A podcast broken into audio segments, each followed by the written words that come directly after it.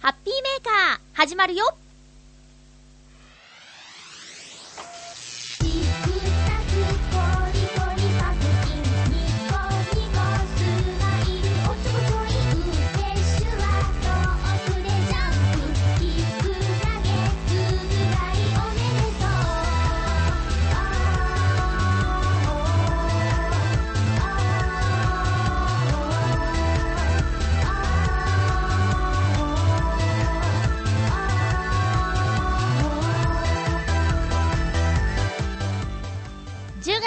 26日、まゆっちょのハッピーメーカー。この番組は、ハッピーな時間を一緒に過ごしましょうというコンセプトのもと、ジョアヘヨ .com のサポートでお届けしております。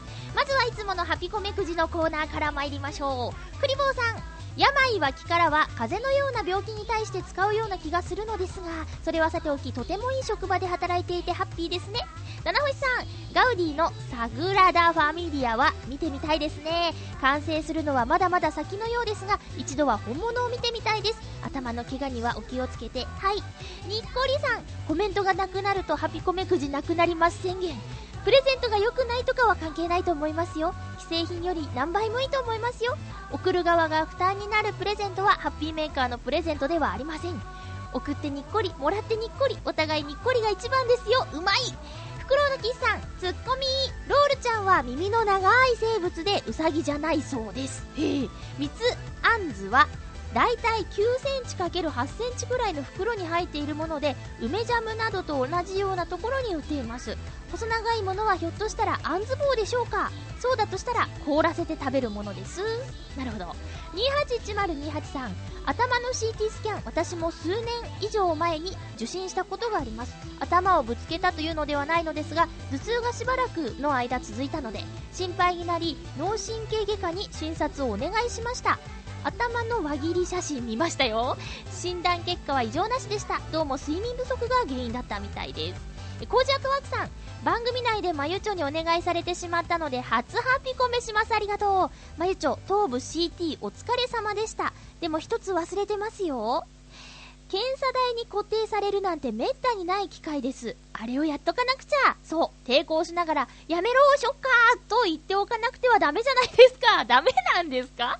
えちなみに私、バイクで事故って緊急手術を受けた時、手術台に固定されて、辛くない？何かあったら言って？という看護師さんの言葉に、やめろ、ショッカーと言ったため、後日ドクターに相当ひどく頭を打ったんだと思ったと言われてしまいました。サービス精神旺盛ですね。もう一個、えー、新潟県のヘナチョコヨッピーさん。この度は僕が強力にプッシュしていた抹茶入り玄米茶を飲んでいただいて大変感動いたしました。感動嬉しさのあまり抹茶入り玄米茶の熱々濃厚な一杯で乾杯しましたよ。まあ各社いろいろと抹茶入り玄米茶を発売していますが僕がおすすめなのは伊藤園のやつかな。それではごきげんようということでありがとうございます。皆さんおねだりの会あって、えー、1名増えましたね全体的に1、2、3、4、5、6そう7人の方が参加してくださっています。さて、それでもね、そう、被ってる数字があったりするので、1、2、3、4つ空いてんだよね。またなんか確率的には半分なんですが、出せるかな前回出せなかったんですよね。あ、シェイクしとくよ。シェイクシェイクシェイク。はい。じゃあ行きましょうあ、せっかくの皆さんの気持ちにお答えして、当選数字を出したいものでございます。ハッピコーメくじくじハッピコーメドーンドーンドーン2番わいたおー 初めてのコージアットワークさんじゃないですか。よかったね。ありがとうございます。コージアットワークさんにはささやかな贈り物をお届けしたいと思います。そんなコージアットワークさんから、えっ、ー、と、コージアットワークさんたくさんメッセージをね、いただくんですけど、いろんな話題、毎週いろんな話題をたくさんくださるんですけど、今回はね、前回あの、ハロウィンパーティーにアメリカで参加したことがあるっていうことで、どんなのどんなのって聞いたところ、詳しく教えてくださっているので、ご紹介したいと思います。まゆちょハッピー、ハッピー。アメリカでのハロウィンについてですが、参加したのがニュージャージーの自然にすごく恵まれた郊外の街。えーと、日本語では何て言うんでしたっけ？片田舎だったので割と地味でした。片田舎っていう言葉いいね。それぞれの家ではジャック・オーランタン、かぼちゃの提灯をはじめとする飾り付けをしたりしなかったり。本当にやるんだね。トリックアトリートで子供たちが回るのは夕方。ただし、お菓子を配る場所はあらかじめ決められており、一般の家でお菓子をもらわないこと。うーん、決められた人以外から手作りのお菓子はもらわないこと。ほう、封が開いているお菓子には手を出さないこと。決められた場所以外の危ない場所へは行かないこと。などを厳重に注意されます。この辺はさすがに現代、ファンタジーを吹き飛ばす世知辛さです。そうですね。仮装は売っているものや手作りのものなど様々。女の子には魔女や黒猫などの可愛らしいものが人気だったように思います。ちなみに私は子供の頃の憧れの職業、職業？吸血鬼の格好をして知人の家の子供を連れ回す役をしました。保護者的役割ですね。私の参加したのは、ニューヨークへ通う人の多い住宅街だったので、アメリカのどこの街でもこんな感じなのかどうかは分かりませんが、基本的に自治会のお祭りっぽい手作りなイベントといった雰囲気でした。まゆちょもハロウィン期間限定で、プロフィールの写真を魔女でやってみたりしませんか？では、ということでありがとうございます。なんかリアルな情報ですね。この蓋の開いているお菓子は食べちゃダメだよとか、まさに現代21世紀という感じがするんですけど、ああ、そうなんだね。で、大人が付き添って回るんだね。暗いからね、危ないもんね。安全第一って感じですよ。いや、だけど、かぼちゃの提灯とか飾り付けはやっぱりやるんだ。ね今さ、近所のスーパーでね、あの、ハロウィンのお菓子コーナーと、あとね、バルーンサンタさんがね、一緒に店内にいるっていう、ハロウィンとクリスマスがね、ごっちゃになってるっていう不思議な感じになってます。クリスマスってさ、そりゃ確かに早いけど、11月入ってからってイメージだったんですよ。さすがにハロウィン10月31日が終わってからクリスマスの飾り付けに入りましょうかっていうのが通例だと思ってたんですけど、最近はなんか混在期間があるんですね。いやー、どんどん早くなってくるのよ、クリスマスさんたら。せっかちね、もう。慌てんぼうのサンタクロースっていう歌が大好きでした。前奏だけ鍵盤で弾けるって唯一私が両手で唯一嘘猫踏んじゃったと慌てんぼうのサンタクロースの前奏は両手でピアノで弾けます何のアピールでしょうね本場のハロウィンのお話どうもありがとうございましたファンタジーを吹き飛ばす世知辛さ。ね。えー、皆さんもしお子さんとかが学校に通ってたり自治会子供会的なものに参加しているとしたら、ハロウィンパーティーとかやるんですかね。大人の皆さんも、うん、行きつけのクラブ とかでハロウィンパーティーとかやるんですかね。一度はそういうお祭り騒ぎ的なハロウィンを体験してみたいんですけど、私のハロウィンはディズニーリゾート止まりです。それでもウキウキするからね。十分満足しているんですけれども、コージアトワークさんありがとうございました。アメリカのハロウィーンでした。さてと、えー、っとね、今回もメールたくさんいただいておりますが、うーん、続けて、コージアトワークさんいっちゃおうかな。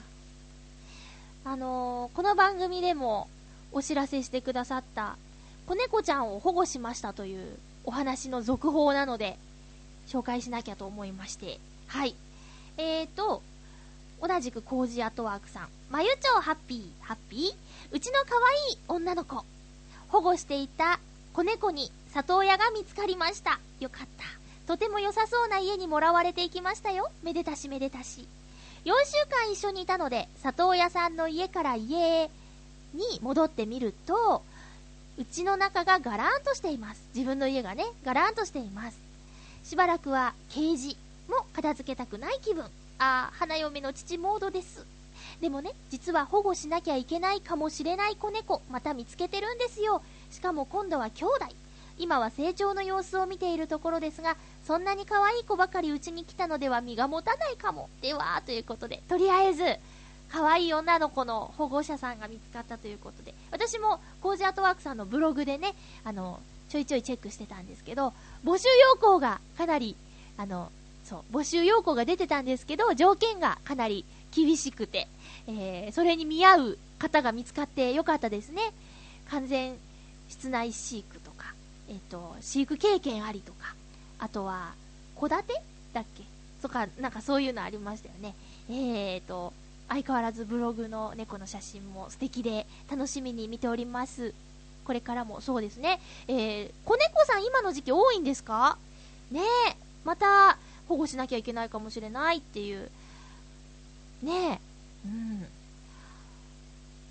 また報告よろしくお願いします。えーと、そうそう。私何を、何をのんびり。そうそう、あのね、浦安が本部のチョアヘオドットコムなんですけど、浦安市民にとっては大切な週末だったわけですよ。えー、浦安市長選挙がありました。他の番組でもね、いつ言うとかでも触れてたんですけど、浦安市長選挙。えっ、ー、と、4人の候補者さんが出馬しておりまして、えー、当選した方はですね、現市長さんであります。え3期目突入ということでね、えっ、と、おめでとうございます。え市長さん、なんかね、駅前開発、東西線浦安駅前の駅前開発の計画を出していたりするんですけど、浦安駅ってさ、なんか、そうね、浦安市っていうのは割と、華やかなイメージのするような街なんですけど、東西線の駅前ってね、なんか、ごちゃごちゃしてるんですよ。ざ、なんだろうな、雑然としたような感じ まあ、整ってないっていう言い方してもいいかもしれないぐらいな感じなんですね。うん。で、その駅前を、ちょっと、もうちょっと素敵にしようかっていう計画が、前々から出ていて、えー、それがまだ続くんだと思うと、市長さんがね、あの、同じってことはその計画が続くんだと思うと、楽しみですね。えー、特にね、バス停がね、分かりづらいってよく言われるんですよ。街歩いてるとね、聞かれますもん。浦安駅入り口終点ですって言って、降りても駅が見えないんですね。全然見えないんですよ。だからね、あの浦安駅どこですかってね、よく聞かれますね。え歩道橋を渡ってくださいみたいなこと言うんですけど、まあ、それがもうちょっと分かりやすくなるだけでもいいのかななんて思ったりしておりますよ。あと、葛西だっけ西葛西だっけ？どっかみたいに地下の駐輪場とかね、できたらいいね。かっこいいんだって。地下駐輪場、ウィーンってエレベーターみたいな、コンピューター制御のね、やつがあるらしいんですよ。で、浦安も自転車を使う方が多いんで、駐輪場の整備っていうのもね、課題だと思うんですよね。って、硬い まあ、そうだな。私はね、浦安に住んで、うーん、10年ぐらいなるかな？なりますね。になるんですけど、えっ、ー、と、今なんか南段活用みたいだったね。えっ、ー、と、不便を感じたことがないので、全然、まあそうだな、子供いないとかそういうのも影響してるのかもしれないんですけど、今んとこ浦安に対して不便がないので、というような選択をしましたよ。うん。そんな浦安市長選挙でした。えー、ね。浦安の方は、そうだな、投票に行きましたか？なんか50%割っちゃったみたいなんですけど、日曜日、投票日の日曜日はね、雨が降ってきちゃってね、天気も悪かったんですよね。うん。なんか、そうだな、選挙ってさ、もう身近であればあるほど真剣になるよね。私、今回は、あの、資料とか集めて、一応候補者さんが何を訴えてるのかとか、割と見ましたね。その資料が全てではないってことは分かってるの。当選した後、もしかしたら、ね、違うことしちゃうかもしれないけど、一応はさ、その、チラシに対する、なんだろうな、気配りとか、うーん、細やかさとかだって重要でしょ？自分の政策アピールしたい、その配るものをどんだけ丁寧に作ってるかとか、そういうのはもう重要だと思うんですよ。うん、それだけじゃないけどね。でも、私たちはそういうのを参考にするしかないじゃん。まあ、討論会に行ければよかったんですけど、そこには行けず、だったんで。で、えっと、なんだっけ。そう、えー、身近であればあるほど真剣になる。投票結果も気になったし、あのー、多くの人に投票してほしいなっていう気持ちにもなったしね。だから、そうだな、うん、投票に行かないで文句を言う人はよろしくないと思うし。ね。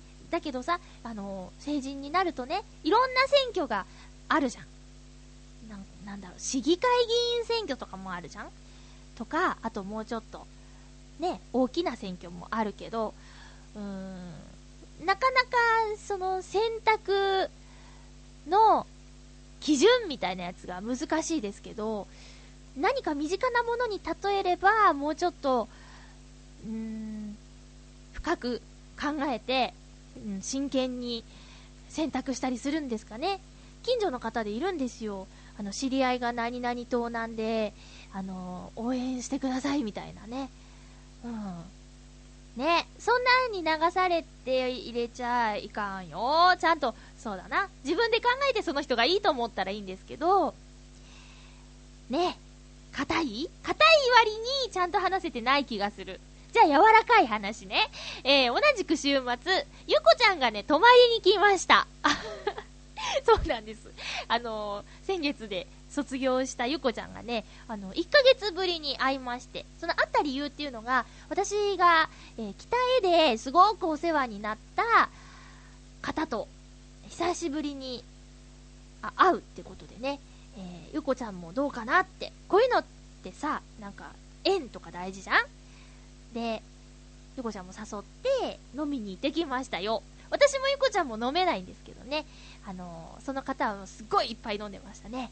えー いろいろ懐かしい話したんですけど、あの、まあ、あれから何年ですかね、2003年としても7年ぐらいですかね、ぐらい前の話なのに、まあ、でオーディションとか入れたら8年ぐらい前とかになるのかな。うん。いやいやいや、そんなことない。7年ぐらい前なんですけど、えー、それ以降多分いろんなお仕事されてると思うのに、北へのことはね、すごく鮮明に覚えてるっておっしゃって、いろんな話を聞くことができました。なんかね、もう話聞いてたら申し訳ないっていう、申し訳ないって私何回言ったかなっていう 感じなんですけどね。羽ばたけなくてごめんなさいっていう何回も言いましたね。うん。その方ね、ゆこちゃんの声をね、すごくいいと思うって言ってました。何か縁があるといいなとお姉玉的にすごく思います。でね、その飲み会の日はね、え、さすがにちゃんとしようと思って、あの、2.5ヶ月から3ヶ月ぶりぐらいに美容院に行きました。行こうとは思ってたんですよ。行こうとは思ってたんですけど、担当の方がお休みだったり、お店がまさかの定休日だったりね、いろいろ行けなくて、で、やっと行ったんですけど、あの夜勤明けで美容院行って飲み会に行ったんですよ。で、ゆこちゃん楽しくて時計を見るのを忘れていたらしいんだ。うん。まあ、最初からなんか、楽しかったら帰れなくてもいいやみたいなノリだったのかもしれないけど、とにかくもう、ゆこちゃん家に帰る電車がなくなったんで、うち来るって言って、まあ、連れて帰っちゃったですよ。なんだけど、私ね、とっても眠くって、せっかくの女子のお泊まり会なのに、それぞれ別々に過ごすっていうね、え悲しい結果になりましてね。で、何時に、もう始発ぐらいで帰ろうかなって言ってたんで、じゃあ何時ぐらいに起こすねなんて私言ってたのに、1時間オーバーしたところで、ごめん、今起きたっていうやりとりです。うん。今度は私がちゃんと睡眠をとって、ゆうこちゃんをお迎えして、女子のパジャマパーティーをしたいなと。鍋もね、いい季節ですよ。そういうのやりたいなって思います。ツイッターだかなんだかでつぶやいたらね、カズチンとかヨシオンとかがね、僕も行くなんて言ってね、ダメです ダメですっていうお返事をしたんですけどね。えー、そんな、結構盛りだくさんの週末でございましたよ。なんと、ハッピーメーカーに贈り物が届いています。このコーナーから参りましょう。ハッピーモーグモーグそうなんです。ハッピーメーカー、そして、イタジェラ宛てにですね、えー、もぐもぐアイテム、というわけではないんですけど、お土産をいただきましたんで、せっかくなので、ハッピーモグモグのコーナーでいただきたいと思います。紫のオーガさん、どうもありがとうございます。なんかね、ちょっとなかなかお会いできなくて、え、先週番組では取りに行っちゃおうかななんて言ってたんですけど、結局、笑いのお姉さんが、うちまで届けてくださいました。あのね、なんだ、いろいろ入ってて、なん、遠足のお菓子みたいな感じなんですけどね。えー、いたずらでは、牛タンドロップスとずんだ餅ドロップスをもぐもぐしていたので、それ以外のものをもぐもぐしたいと思います。とね、牛タンプリッツとかね、そう、仙台のお土産だよって言っていただいたんですけど、他には、この、ずんだじゃがりこ、じゃがりこずんだって言って、ハッピーメーカーといえばやっぱりじゃがりこでしょうじゃがりこずんだをもぐもぐしたいと思います。ありがとうございます。はずんだ美味しさって書いてあるんですけどね。ダジャレ。じゃがりこさん、ダジャレですよ。さあ、いただきましょう。じゃがりこずんだ、いただきます。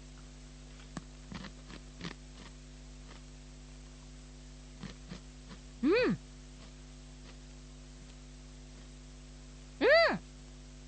塩味でうまいちゃんと、豆の味もする。うまいずんだって枝豆の別名？また違ったらツッコミよろしくお願いします。えーと、ちゃんとね、枝豆の味するもん。ずんだ餅食べたことありますよ。なんか、思ってた味と違ったっていう感想でした。うん。すごいの。お餅の上に、こう豆を潰したようなやつが、わわーって乗ってるんですけど、どなたかのお土産、そう、養成所の時に食べたんだな。で、なんだっけ、すごく私の頭の中でこういう味だと思ってたのと違った味だったんで、あんまりいい印象がない。ダメですね。その時はそう思ったんですよ。うん。だけど、あれから何年か経ってるんで、またずんだ、ん？ずんだ餅食べてみたいなと思いました。ずんだといえばずんだ餅だったんですけどね。えーと、じゃがりこずんだ。ご当地じゃがりこっていろいろありますけども。ねえ。東北限定でした。こちらはね。仙台の味、牛タンプリッツも食べたいな。ちょっと、ちょこちょこ食べちゃおうかな。牛タン。牛タンといえば、東京駅の中のキッチンストリート。これの存在はヨシオンさんに教えてもらったんですけど、キッチンストリートの中の牛タンのキスケっていうお店で、牛タンの定食食べましたよ。美味しかったです。いただきます。それを思い出して食べたら違うのかな？牛タンプリッツ。うわ味が濃ゆいこの順番でよかった。うん。あの、じゃがりこの方は、ほんのり塩味なんですけど、このプリッツはね、すごい味がしっかりしてるんで、そしてちょっとスパイシー。うん。ビールに合うんじゃない？スパイシーだとこういうコメント。ワンパターンまゆちょでございますが。紫のオーガさんどうもありがとうございます。あのね、笑いのお姉さんはね、ご丁寧にドロップの方も分けてくださいましたよ。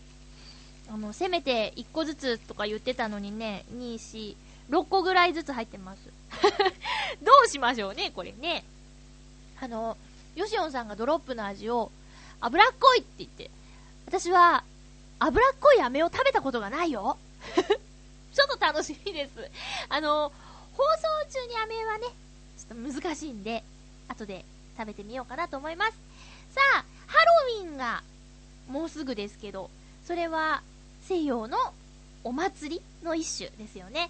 日本も秋祭りの季節ですよね。ということで、今週はこの曲を聴いてください。えーと、なんだっけ。あ、思い出した。村祭り。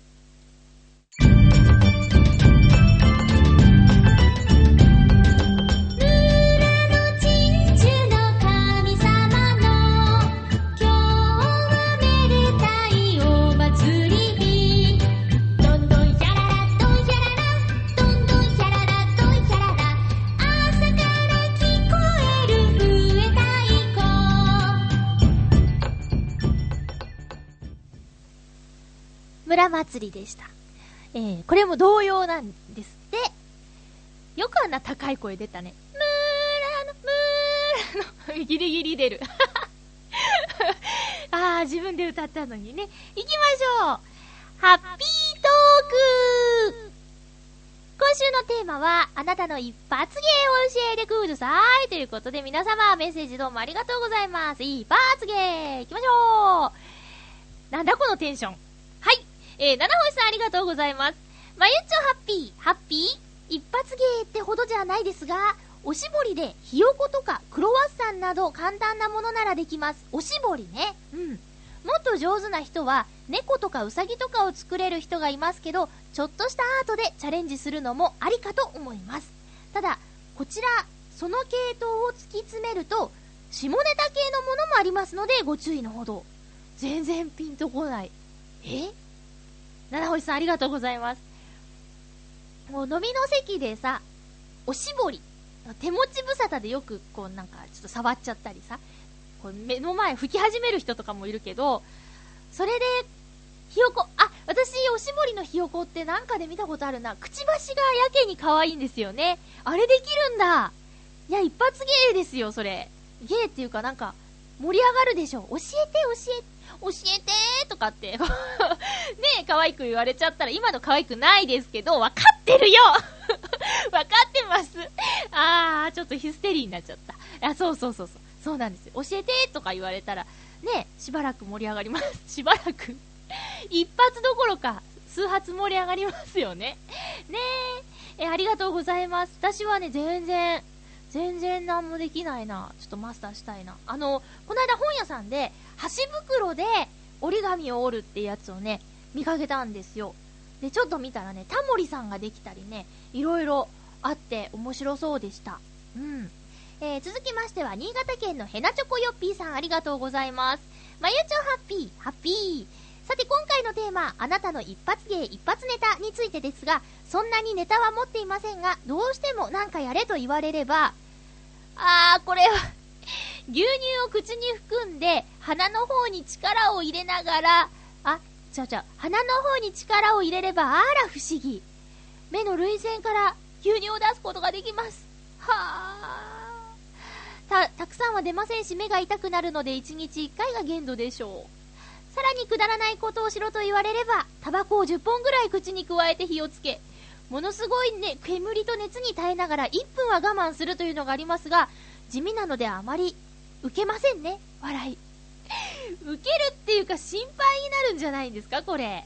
はあ、まあ本気でなんかやれと言われれば、大学生の頃、落ち研に入っていたので、15分から20分ぐらいの古典落語はできますが、酔っ払っている奴らに落語なんか語っても聞いてやしないので、まゆちょには聞かせたくないエロい小話や、ダジャレを連発してごまかしますね、笑い。それではごきげんよう、ラララララ、ありがとうございます。落語をできるんだ !15 分から20分って本格的じゃないですか。すごいすごい。ダジャレ、ダジャレはね、うん、あの、よく言う会社のおじさんがいるんですけど、ダジャレを言う人って頭の回転早いよね。ボケないと思います。ねまあ、エロい小話はリアクションがうまく取れないので、逆に申し訳ない。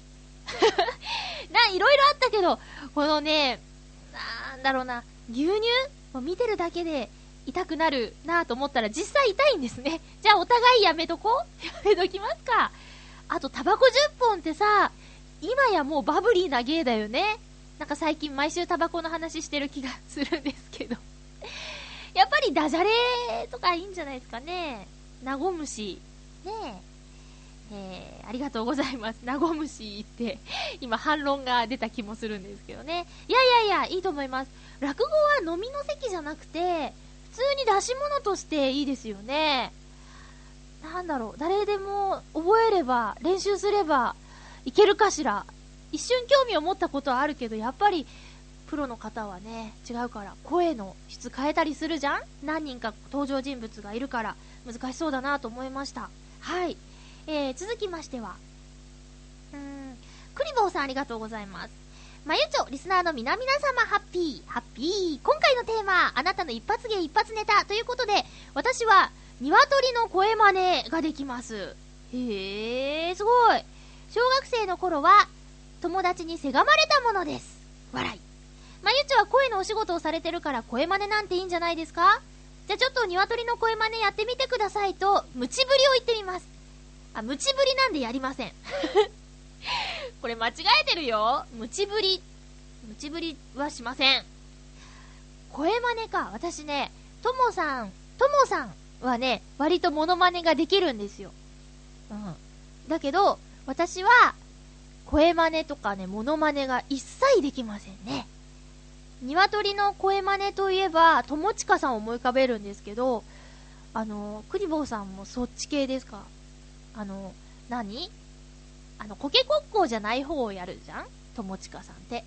う、う、う、う、う、できませんでしたあー、ごめんなさい。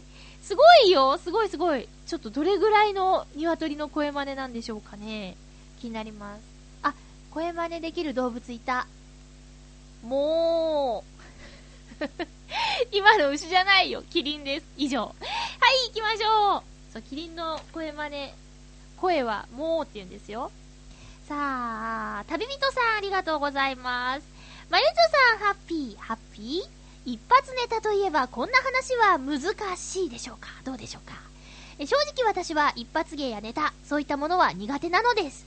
一発ギャグは柄じゃないし、ダジャレも最近言わなくなったし、某お笑い芸人がやっている即興謎かけも、整えるほど知識がないし、そもそも飲み会に行っても一発ネタ自体みんなやらず、ただ飲んで食って喋ってるだけだし。ああ、まあ、あんまり一発ネタやれっていう飲み会、私も行ったことないです、そういえばね。うん。これは一発ネタに入るの入るのだろうか例え話です。何かしらの状況を見て、〇〇みたいだなと言い換えるもの。これは、お笑い芸人ダウンタウンの松本人志が、トークバラエティでたまにやっているもの。例えば、バイト先のバイトの人が、携帯電話のバッテリーが切れていたので、目覚ましが鳴らず遅刻したのを見て、私は、電車男みたいな失敗してるな、と突っ込んだことがある。でも、むすが、難しすぎたのか、誰も笑わなかった。難しくないでしょう。電車男とは数年前に社会現象を起こした小説で、テレビドラマにもなった作品。知ってるよ？大体知ってるんじゃないかなその主人公が戦術の失敗をしたシーンがあったので、そこから撮ったつもりだったのだが、この例え話はみんなが元ネ元ネタを知っていないと使えない一発ネタである。うん。ちなみに私は電車男って最初、新種の鉄オタかと思っていました。横見、広彦のような。で、これこそ元ネタを知らないと笑えない例え話だ。横見広彦って誰？みたいな。横見広彦って誰？あー、知らんかった。えー、こんな変な話を私の誕生日に送信してすいません。誕生日そこ重要じゃないですか。おめでとうございます、お誕生日。秋のいい季節に生まれたんですね。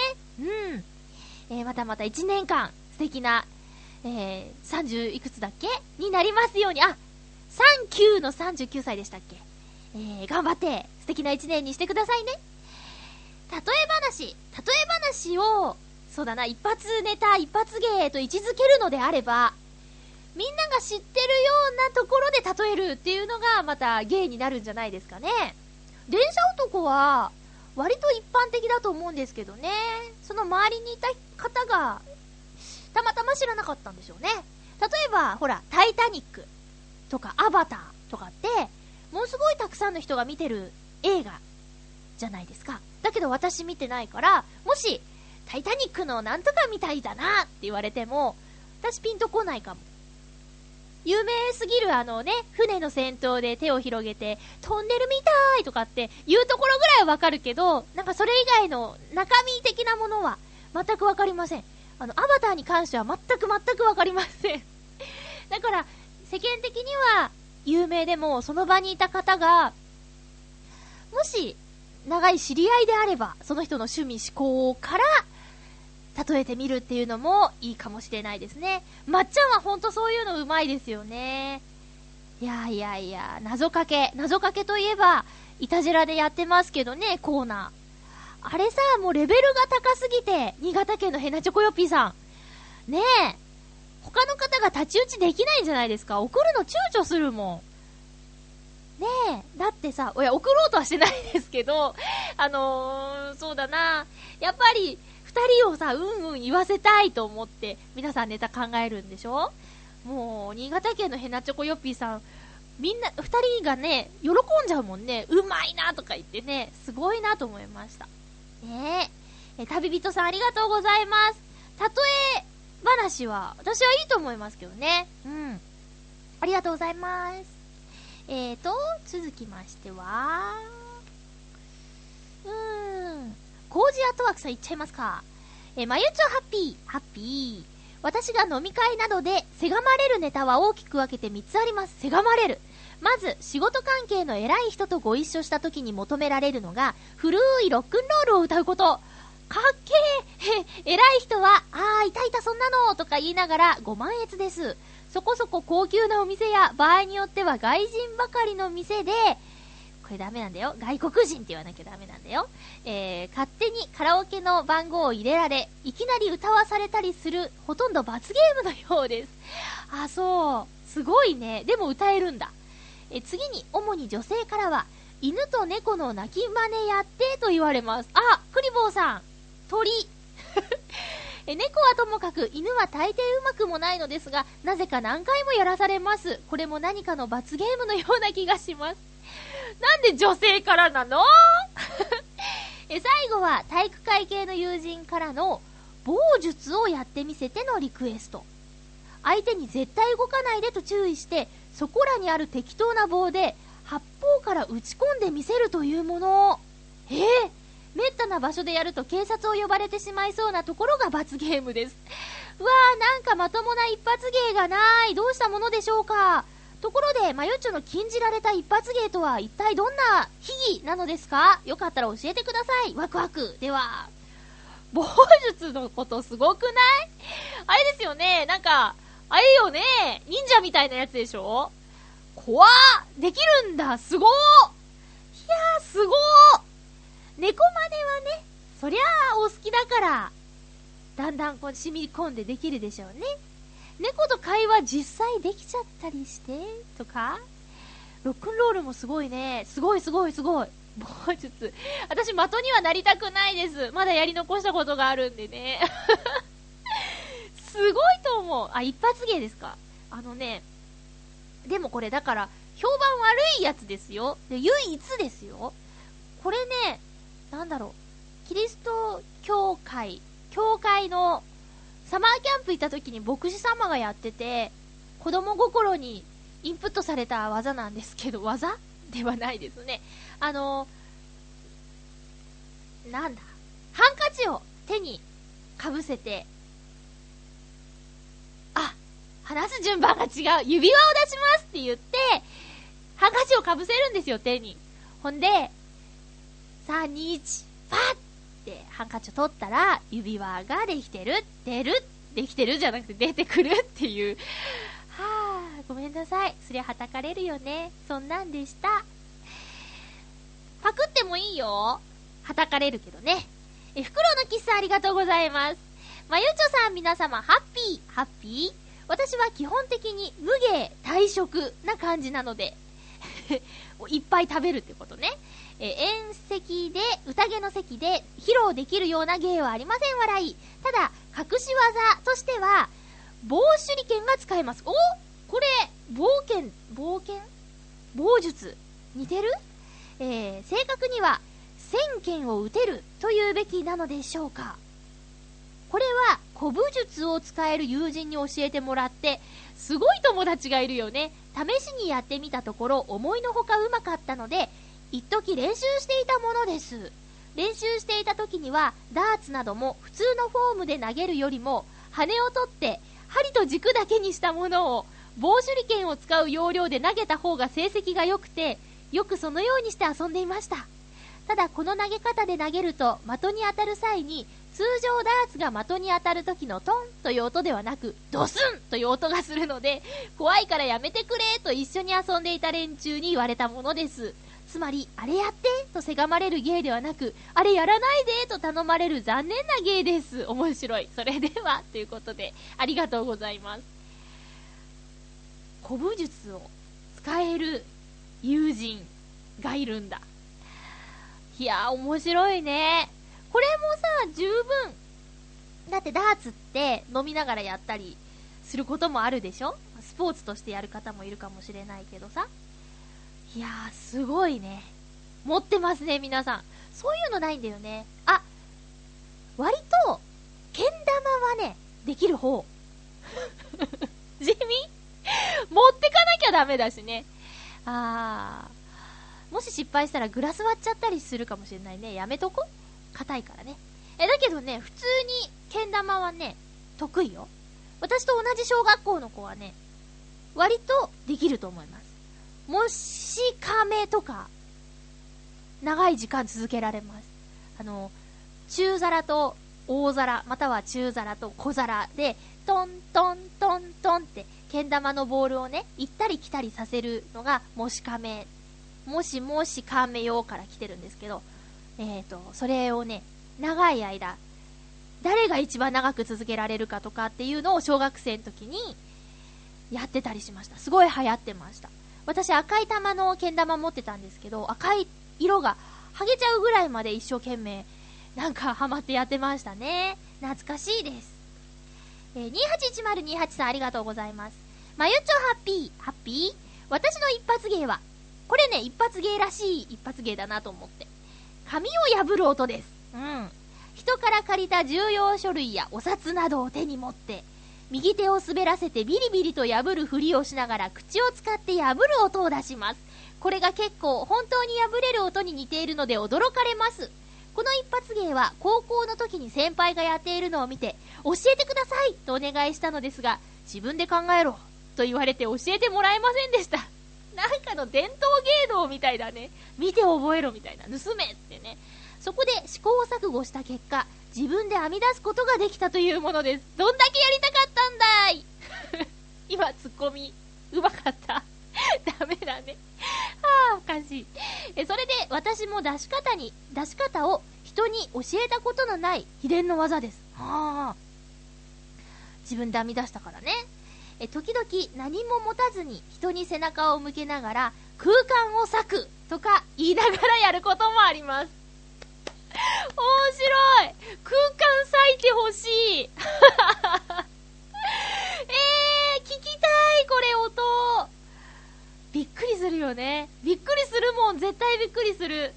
いやー、面白いなありがとうございます。皆さん一発ネタ、いろいろ持ってますね。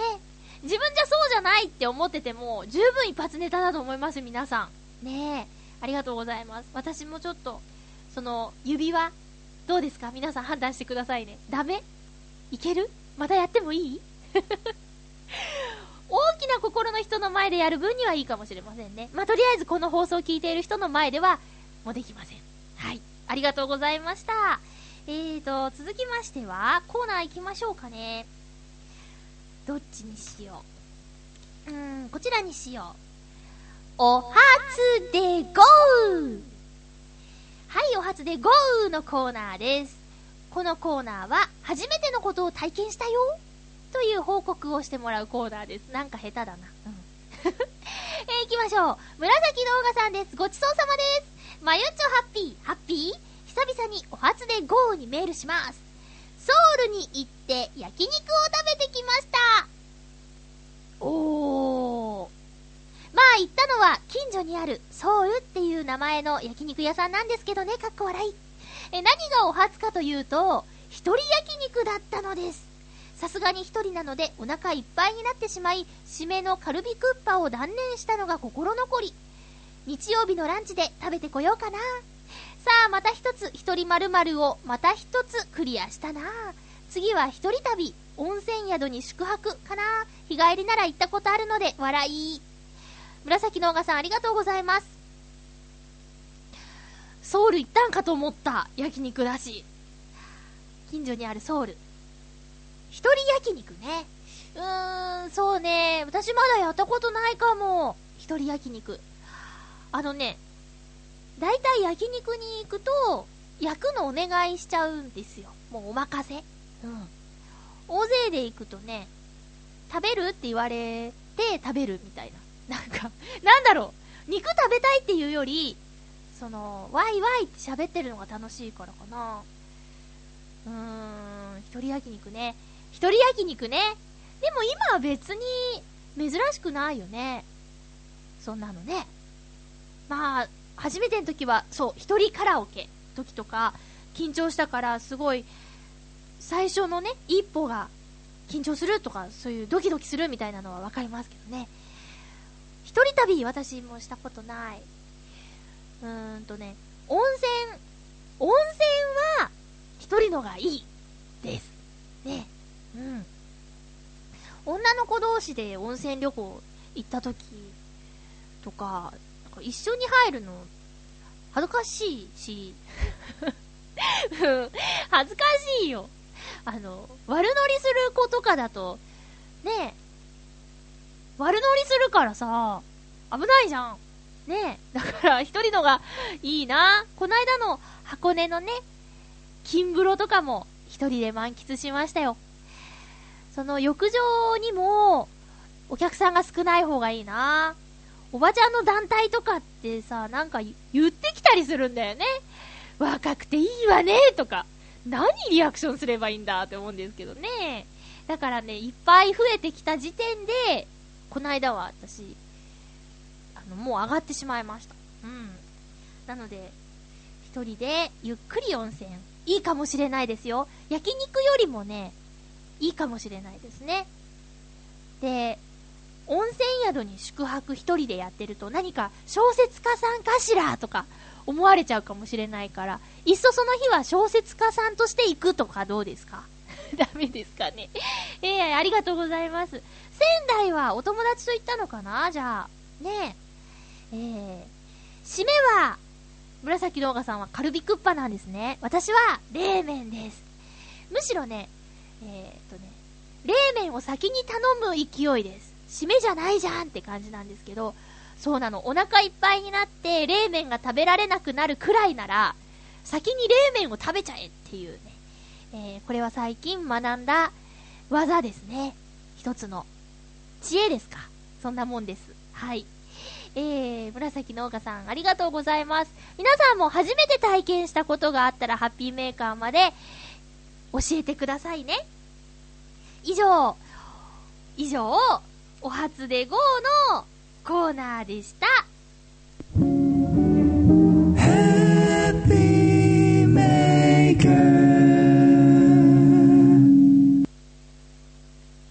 バチさん聞いてるんだって、ハッピーメーカー。ね、ありがとうございます。さて、えっ、ー、とね、メールいただいています。あの方から。あの方からのメールどこ？ちょっと待ってて。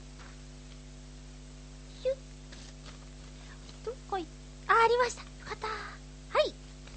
えっ、ー、とね、えー、あの、小野功石さんからメールをいただきましたよ。八方美人にも出演したことのある版画家の小野功石さんからです。まゆちょ、リスナーの皆々様ハッピー、ハッピー？嘘。リスナーの皆様ハッピー、ハッピー？最近、ドタバタしてて、数日前に3週間分のハッピーメーカーをまとめて聞かせていただきました。疲れたでしょう。ありがとうございます。妹ゆこちゃん卒業で、また新たな一歩を踏み出したところですね。一つのことをやり続ける才能は中途半端な心でやり通せるものじゃありません。すんばらしいですね。褒められた嬉しい。え無事、銀座での個展も終わり。一度、80歳の酔っ払いじいさんと喧嘩しましたが、え来月20日からの岡山での、岡山での奈義町現代美術館に向け制作しているところです。うん。銀座での個展情報を宣伝してくださったクリボーさん、会場まで足を運んでくださったにっこりさん、ありがとうございました。行ったんだ、にっこりさん、教えてよ 私聞いてないぞえ、それではまゆっちょ、なかなか投稿できずごめんね。がっつり隠れ、隠れ、ベビーリスナーとして ベビーなの？毎回聞いとりますよ。では、リスナーの皆さんに支えられて頑張ってください。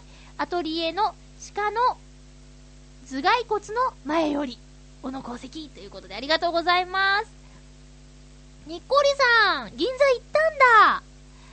なあ、もう、行ってきましたよってメールくれてなかったよね。別に、ね、送らなきゃいけないことはないですけど、こっそり行くとこが、また、かっこいいよね。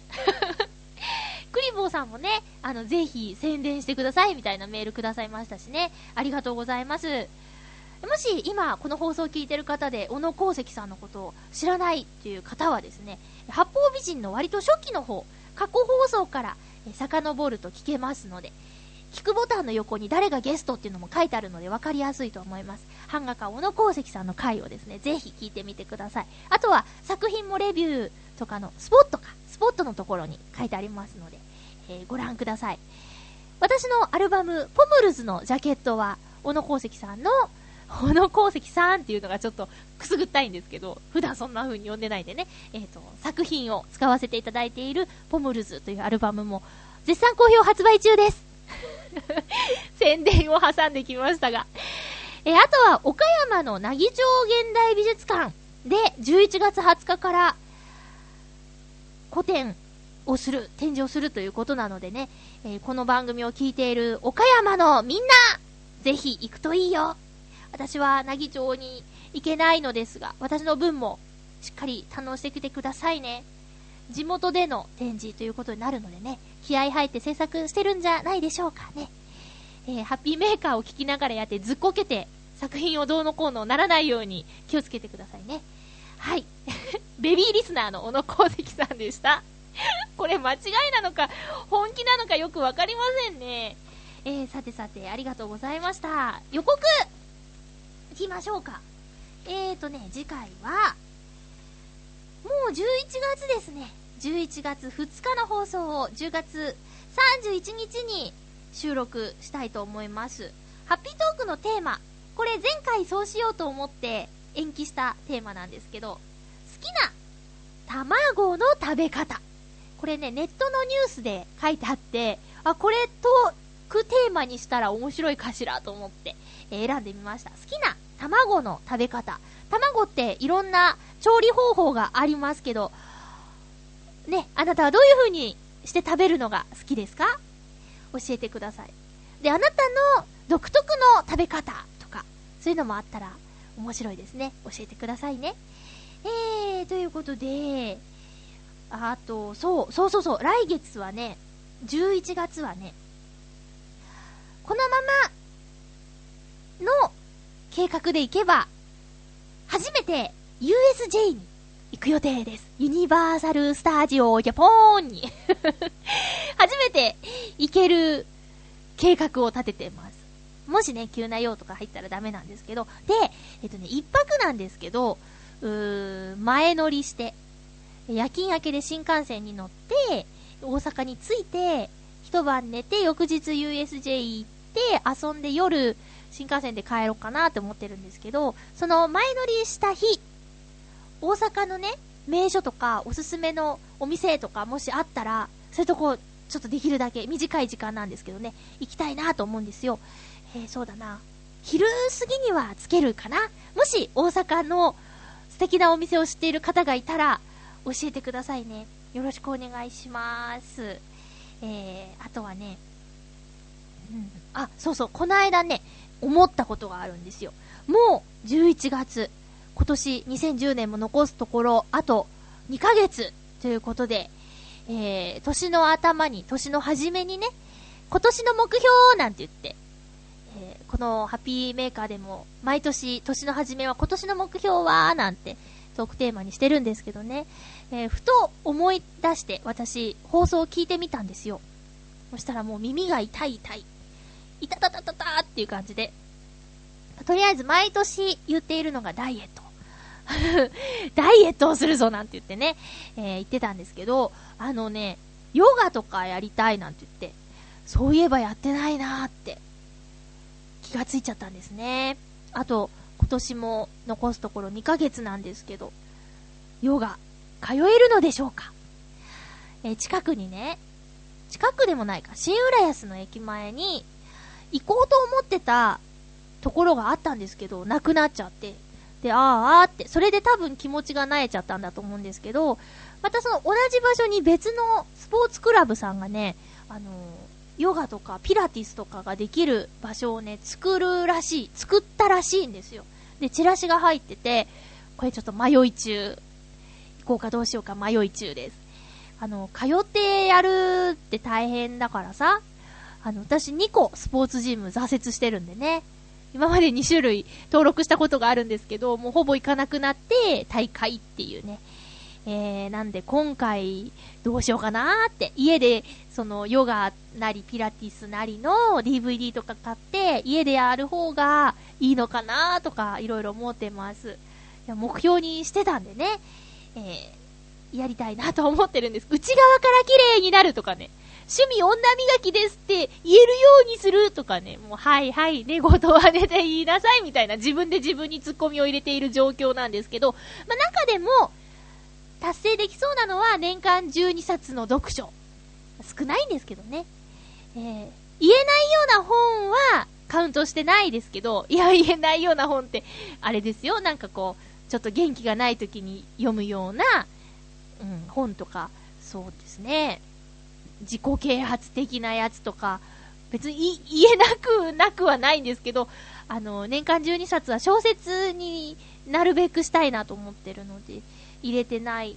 入ってるかもしれないけど、なるなるべく入れないようにしてて。あとそれがね、2冊小説読めば達成できるかなっていうね、え感じなんですよ。皆さんも、今年の目標、もし忘れちゃったという方は、過去放送からハッピーメーカーの1月の最初の放送を聞くと、リスナーさん自身が、え何を目標にしていたか、聞くことができます。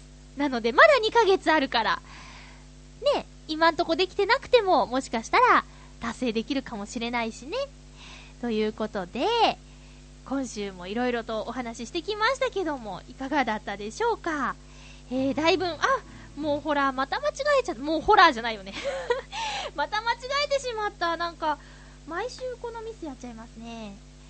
でも実際あんまりマイクには入ってないんですけど、接続をね、今間違えてしまいましたね。えっ、ー、と、何の話してたっけ？そうそう、寒くなってきましたね。え、今週、特に水曜日がね、すごく冷え込むらしいんだわ。なので、体に気をつけて。まゆっちょは、もう恐ろしいぐらいに風邪をひかないですね。油断は大敵でございますが。なので、気をつけて、暖かくして寝たいと思います。皆さんも、風邪などひかぬよう、十分気をつけてお過ごしくださいね。それではまた来週、ハッピーな時間を過ごしましょうハッピー